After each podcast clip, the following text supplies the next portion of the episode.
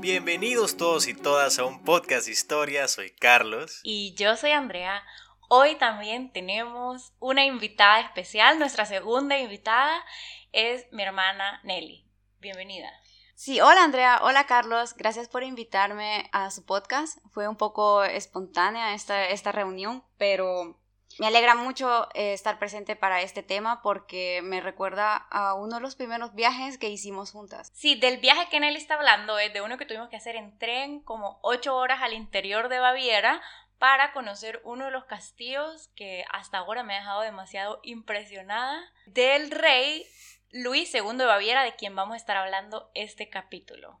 Este rey tiene muchos apodos. ¿Cuáles se pueden ustedes? Cultura chupística. Cultura chupística. Apodos de Ludwig. El rey loco. El rey luna. El rey cisne. El, el Märchenkönig. Bueno, estos apodos vamos a darnos cuenta que son bastante descriptivos de cómo él vivía.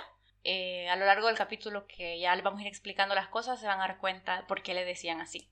Vayan, Nelly, danos sus datos biográficos.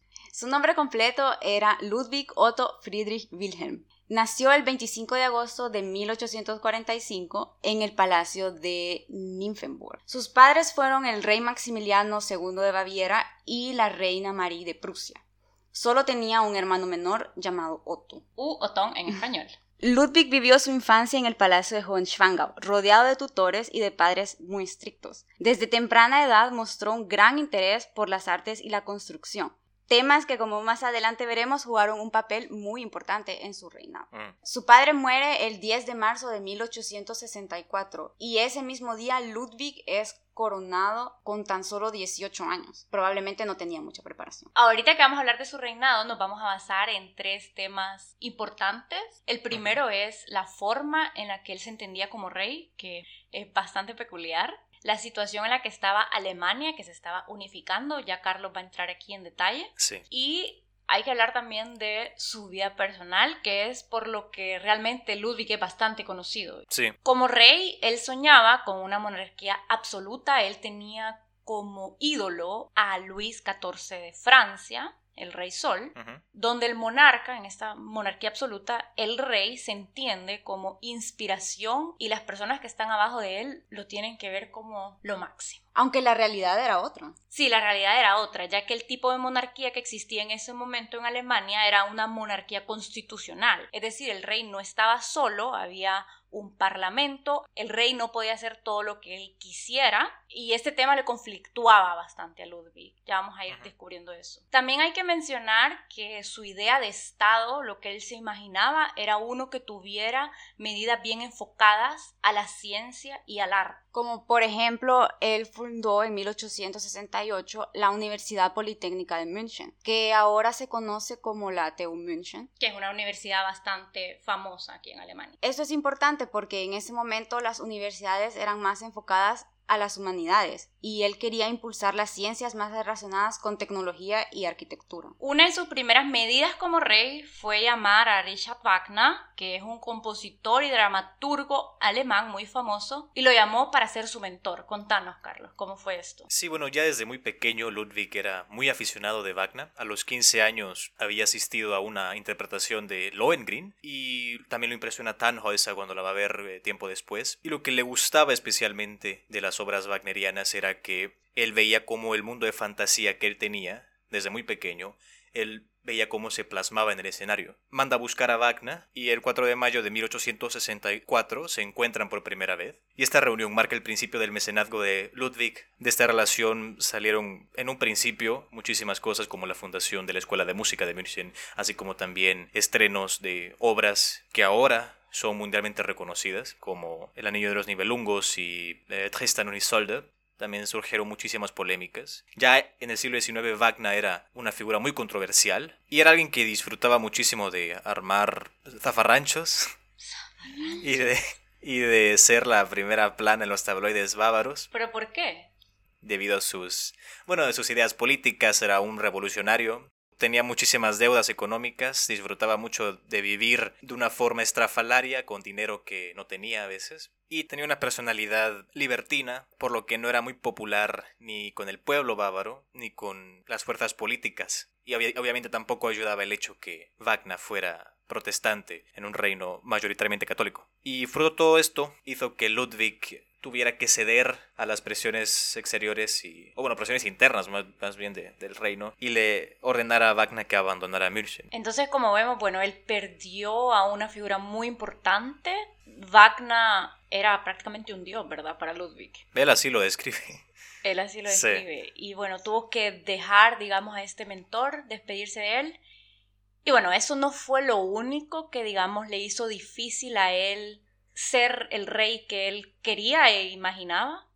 También hay que hablar de dos guerras súper importantes. Antes que nada hay que entender que la Alemania de ese entonces no es la Alemania que ahora conocemos. En el siglo XIX era más bien un tipo de confederación de muchísimos reinos y principados independientes, en la cual los dos reinos que se peleaban la cabeza eran Austria y Prusia. Y fruto de, esta, este enfrentamiento pues había muchísima tensión entre, entre los dos reinos. Sin embargo, el canciller prusiano de, de ese momento, que era Otto von Bismarck, tenía ambiciones de unificar todos estos reinos y principados en una sola nación, pero para eso necesitaba antes deshacerse de el rival austriaco. Y por todo esto, por las tensiones y por las ambiciones de Bismarck, en 1866 se desencadena la guerra austro-prusiana, en la que todos los reinos o principados alemanes toman parte, a pesar de el intento de Ludwig de mantenerse neutral, porque tenía relaciones con ambos reinos, toma el bando austriaco, que finalmente es el bando que pierde. Qué bueno, para Ludwig de haber sido bien fuerte, porque pues era súper fan de Austria. Sí, y bueno, y también fuerte porque a causa de esto Baviera le toca firmar un acuerdo que cede un par de independencias a Prusia, tiene que ser territorio también, y además de eso se compromete a enviar apoyo militar a Prusia en caso de cualquier otra guerra. Y no toma mucho antes de que Bismarck decida tomarle parte de este pacto a Ludwig. Ya se huele este sentimiento nacionalista en, las poblaciones de muchísimos reinos alemanes. Y ya habiéndose deshecho del rival austriaco, Bismarck entendía que necesitaba de un rival externo mutuo para finalmente terminar de unificar a todos los reinos.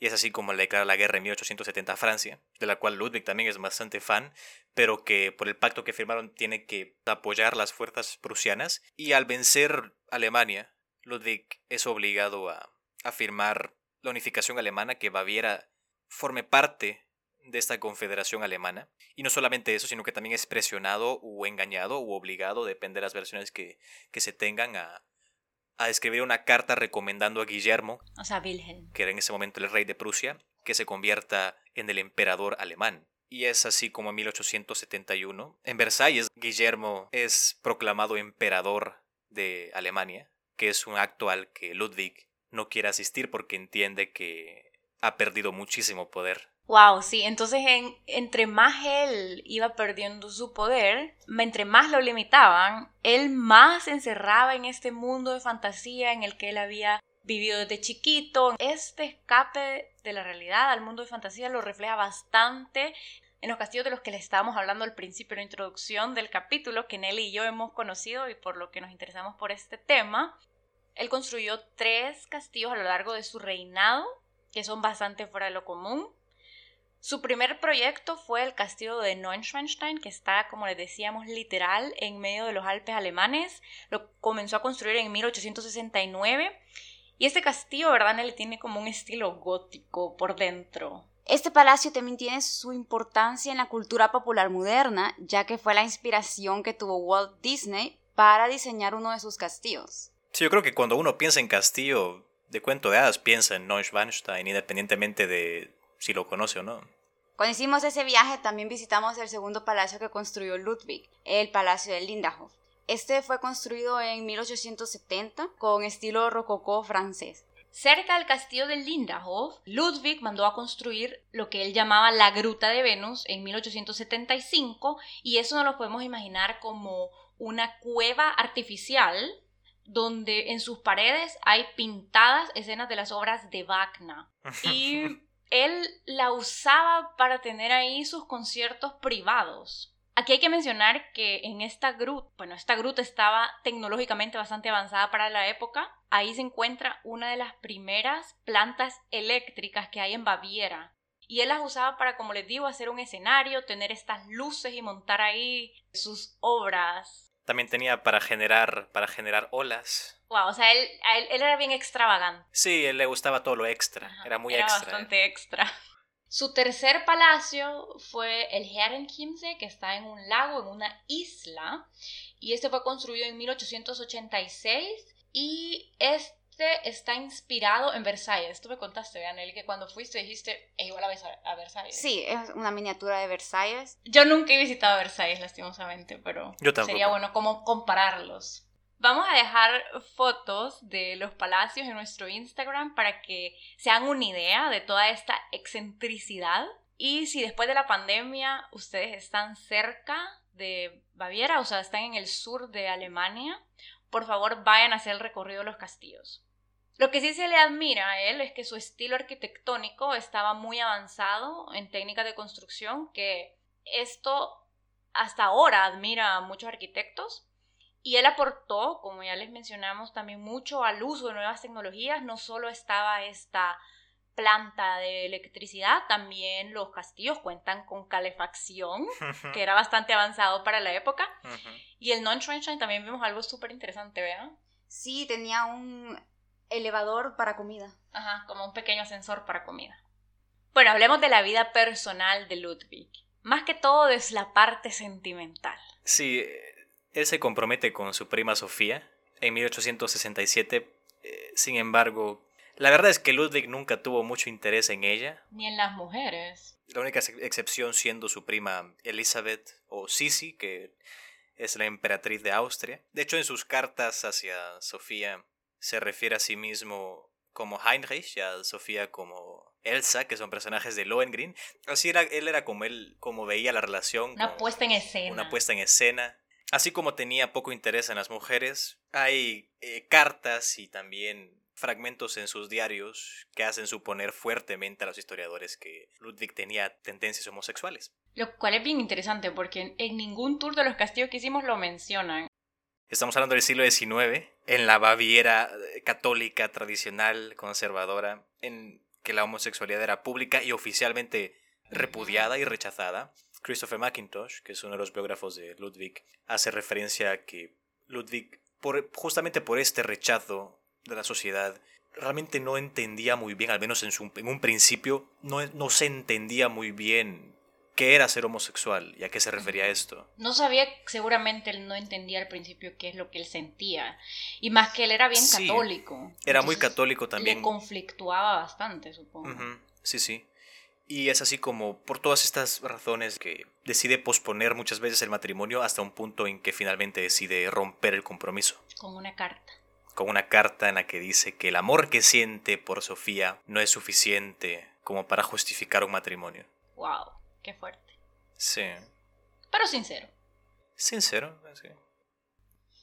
Su personalidad excéntrica no fue lo único que marcó su vida personal, sino también los síntomas que empezó a mostrar de enfermedades psiquiátricas. Sí, aquí es un tema también bien polémico. Él era una persona que tenía bastante aislamiento social. primer síntoma, a él le gustaba bastante estar solo. Como ya les dijimos, a él le gustaba que le dieran conciertos a él personal en sus teatros, en sus grutas, también alrededor de sus castillos en los lagos. Pasaba temporadas largas solo en sus castillos. De hecho, el palacio de Herrenchiemsee era para él estar completamente solo. Sí, y a él llegó un punto en el que le gustaba evitar cualquier contacto social que solo salía de noche y estaba pálido pues porque no le daba el sol. Y también comenzó a descuidar su rol como rey, dejó de atender a sus obligaciones presenciales y bueno, otro de los síntomas que él también tenía es que padecía de fuertes dolores de cabeza, tenía paranoia. Y episodios también de, de, alucinaciones. Él pensaba, él decía comer con Luis XIV y con María Antonieta. Que son personas que habían muerto ya hace varios años.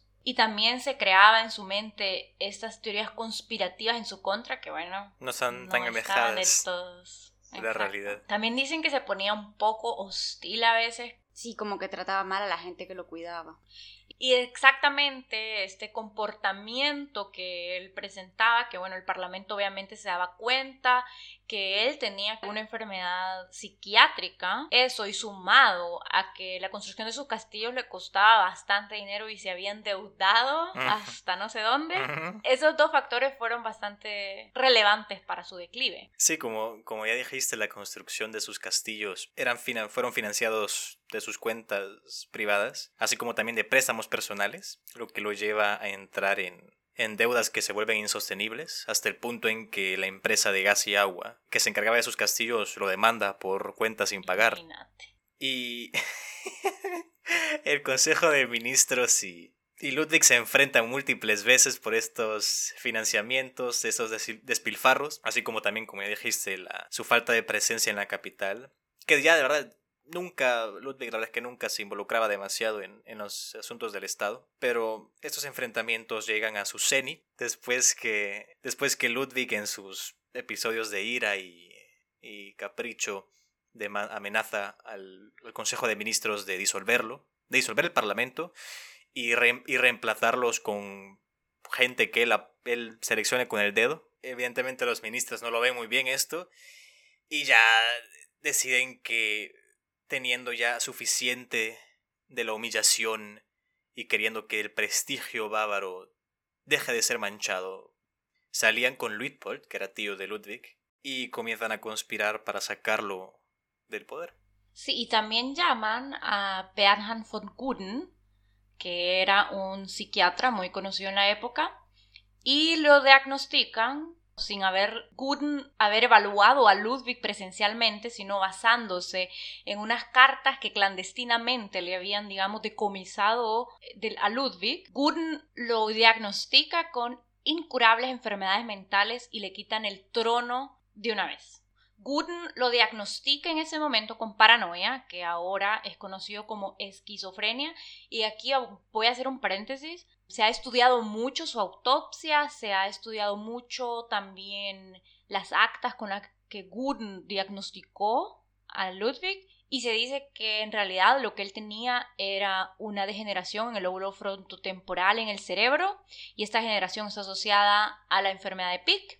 Otros científicos, otros psicólogos, otros psiquiatras dicen que en realidad lo que él tenía era el trastorno de personalidad borderline bueno, también aquí es bien polémico qué era lo que él realmente tenía, pero en ese momento la psiquiatría no estaba tan avanzada como ahora y Guden lo, diagnosticó con paranoia y después de largos intentos lo capturaron el 12 de junio en el Neuschwanstein y lo trasladaron a una de sus residencias en el Strandbergasse, que se convertiría en su cárcel de oro. Ludwig deja de ser rey de Baviera y su hermano menor Otto Otón ascienda al trono, pero como Otto también tiene problemas psiquiátricos, eh, también hay, se cuentan episodios terribles que, vive Otto. Luitpold es nombrado rey regente, que oficialmente no es rey, pero en funciones prácticas sí que lo es. El 13 de junio de 1886, un día después de que él es encarcelado, él le pide a Guden que lo acompañe a dar un paseo por los jardines de alrededor del castillo, en el lago Strandberg. Y bueno, después de muchas horas que no volvían, el personal comenzó a buscar al doctor y a Ludwig. Y unas horas después los encontraron, bueno, encontraron los cuerpos sin vida en el agua. La versión oficial dice que Ludwig se suicidó después de matar a Gurn. Y bueno, con esta versión oficial enterraron su cuerpo en la Michaelskirche, que es una de las iglesias que está en el centro de München actualmente, y su corazón, porque en ese momento por alguna razón separaban el cuerpo del corazón para enterrarlo. El corazón de Ludwig se encuentra en la capilla de Altötting. Y bueno, su muerte se ha investigado también mucho. Esto es otro de los temas polémicos de Ludwig. Porque hay muchas preguntas abiertas. Sí. Como por ejemplo que no se encontró agua en sus pulmones y él tampoco había demostrado hasta el momento tendencias suicidas. Sí, también que el cadáver de Ludwig lo encuentran a la orilla del, lago. Hay, un, ahora hay una cruz, una cruz de piedra donde encontraron el cuerpo. Y que también se sabe que más allá de que en ese momento Ludwig ya no era el tipo joven y apuesto que había Atlético. ascendido al trono, atlético, sí que se sabía que siempre fue un muy buen nadador. Sí, entonces era raro que se hubiera ahogado así, pues, en, Ujú. en lo pachito. También otra de las cosas que se ha investigado mucho de, de su muerte, porque muchos científicos, muchos expertos que han recreado los hechos para ver si es cierto lo que dicen las actas oficiales, se ha encontrado también que el reloj del rey se paró una hora antes que el reloj de Guden. Hace suponer que, que Ludwig murió antes que Gudrun. Así que hay muchísimas versiones que dicen que a Ludwig lo mataron y que luego al doctor eh, Gudrun, al pobrecito también lo tuvieron que matar para no dejar cabo suelto ni nada de eso. Los que proponen esta teoría que lo mataron para evitar cualquier tipo de crisis política, cualquier tipo de levantamiento por parte de fuerzas fieles a Ludwig. Bueno, lo que sí sabemos es que Ludwig es una leyenda que atrae actualmente a muchos turistas y muchas personas en la actualidad se sienten bastante identificadas por su personalidad excéntrica, porque vivía en este mundo de fantasía, porque era visionario e incomprendido. Incluso en vida, Ludwig ya le había escrito a su institutriz, yo quiero permanecer un enigma para mí y para los demás. Él la tenía clara. Quería ser una leyenda. Y lo fue. Y lo fue, mira.